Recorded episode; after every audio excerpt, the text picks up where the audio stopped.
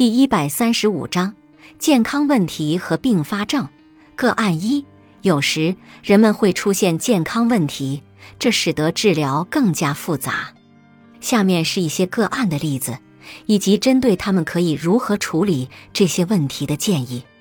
弗兰克是一位七十岁高龄的老人，最近他经历了一次心脏病发作。尽管他最近开始吃更多的健康食物，但却明显超重了。他一直担心下一次心脏病发作，每周都出现好几次惊恐发作。他通常都将这些惊恐发作误认作可能的心脏病发作。弗兰克总是回避身体会被高度唤醒的活动，比如性爱和锻炼，因为他害怕心跳加速会引发心脏病发作。他同样也回避开车和到拥挤的人群，因为担心惊恐发作会引发心脏病发作。建议弗兰克第一步需要做的就是确定标准的治疗方法是否合适。认知疗法对于应对非现实的恐惧是有用的，但对于处理现实的恐惧则效果欠佳。很明显，弗兰克恐惧的一些方面是现实的。相比于体重正常的更年轻的人和没有心脏病史的人，弗兰克心脏病发作的风险确实更大。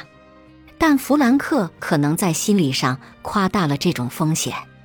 他需要向心内科医生问清楚性爱或锻炼是否确实会提高他心脏病发作的风险。在大多数情况下，我们会鼓励有过心脏病发作的人参加锻炼。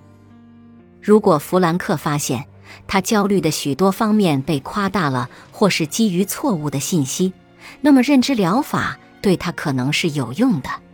同样，只要他的心内科医生明确地告诉他，处于唤醒状态对他而言是完全没有问题的，那么逐渐对他害怕的情境进行暴露，则是不错的。